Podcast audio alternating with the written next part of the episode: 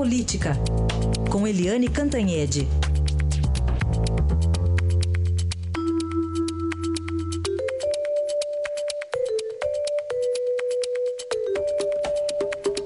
E nós começamos falando do assunto predominante entre os políticos. Ah, vocês estão pensando que é a reforma da Previdência? Também é, mas é o principal é a eleição, não é não, Eliane? Bom dia. Heisen, bom dia, ouvintes. Pois é, a sucessão presidencial está começando cedo, né? Começou cedo nesse ano e está a mil por hora. A gente teve aí algumas novidades importantes no fim de semana. Por exemplo, a, a pesquisa Datafolha confirmando aquilo que todo mundo já sabe. Lula não apenas é, cristalizado no primeiro lugar, mas ele está perdendo aquela rejeição altíssima, a rejeição dele está caindo e as manifestações de votos estão crescendo. Então, Lula muito cristalizado na, no primeiro lugar e o Jair Bolsonaro cristalizado no segundo. Ele se consolidou como segunda opção, como praticamente o anti-Lula. E aí a gente teve outra outra notícia importante que foi o, a Marina Silva descendo do muro e assumindo sua candidatura pela terceira vez pela rede de sustentabilidade. Agora, veja bem, Marina está em terceiro lugar, mas se a gente olha ali o lançamento dela, a presidência foi um lançamento muito pobrezinho, é, com apoios muito é, familiares, vamos dizer assim, né? Vamos dizer assim, muito é, frágeis para quem é, se pretende dar um voo tão alto é, que é disputar a presidência da República. Agora, no meio de tudo isso, existe a outra ponta. Todo mundo imagina que, uh, inclusive o próprio PT, porque a presidente nacional do PT, a Gleice Hoffmann, falou isso claramente.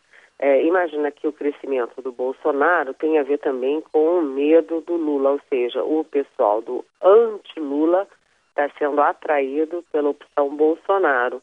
E isso é muito ruim para a candidatura do Geraldo Alckmin pelo PSDB.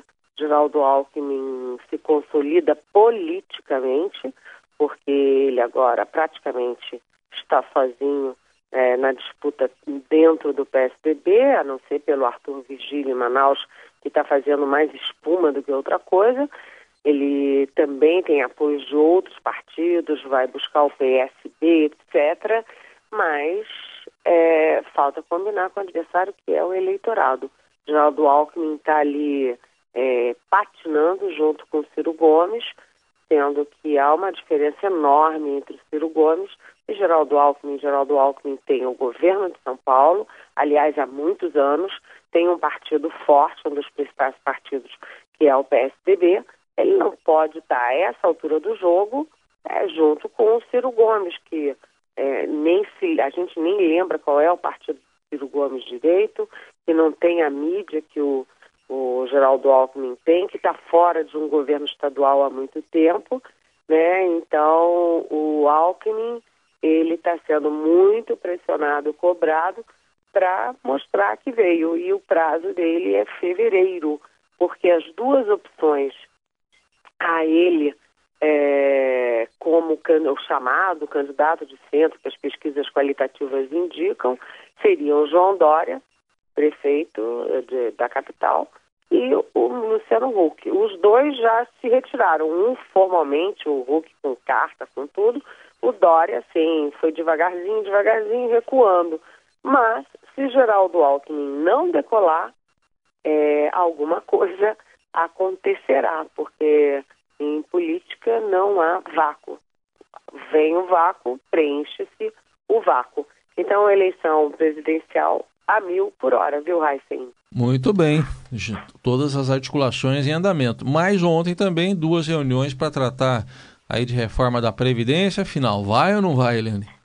Pois é, o presidente Michel Temer, ele só pensava numa coisa, que era a reforma da Previdência. Então, ele ontem reuniu líderes, presidentes de partido e tal, para discutir isso. E depois foi jantar na casa do presidente da Câmara, que é o Rodrigo Maia, e a gente imaginou, bem, é reforma da Previdência, porque ele só pensa nisso. Mas o presidente Michel Temer não pensa mais só na reforma da Previdência, não, porque agora ele assumiu é, ostensivamente que também está pensando na sucessão presidencial.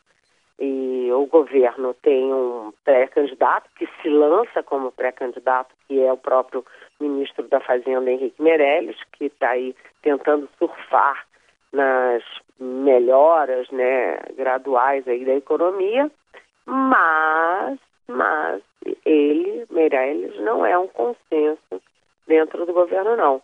E aí já tem a informação hoje aí circulando de que o próprio Meirelles diz, olha, o Alckmin não é o candidato do governo. Então, muita articulação também dentro do governo, porque o presidente Michel Temer tem uma popularidade baixíssima, né, 5%, recorde negativo aí, aí desde a redemocratização, mas governo é governo, governo tem caneta, governo tem meios, governo tem empregos, governo tem é, recursos e é sempre um player na eleição presidencial, por mais que o presidente esteja com uma popularidade baixa. Então, o presidente Michel Temer está mostrando que é um player sim, e ele está uh, usando, inclusive, isso para obter votos para a Previdência Social. O, o, já há uma expectativa de que a reforma seja votada ainda esse ano, mas espera aí, nós estamos em 4 de dezembro, né, vem aí o recesso de final de dezembro e janeiro, né, as atividades do Congresso retomam é, fevereiro, chance tem de aprovar alguma reforma da Previdência esse ano? Eles vão ficar insistindo nisso, mas agora é esperar para ver, né? Aguardemos então, né? vamos ver se. O próprio presidente falou nesse fim de semana, né, Eliane? Vai fazer as contas ali até quinta ou sexta-feira para ver o... se dá ou não, né? É, aí a gente vai ver, porque é muito difícil dar, hein? Obter os 308 votos no estalar de dedos ainda esse ano, para votar e ganhar, acho meio complicado. É isso aí. Eliane Cantanhede volta amanhã aqui a nossa programação. Eliane, obrigado. Até amanhã. Até amanhã. Bom dia.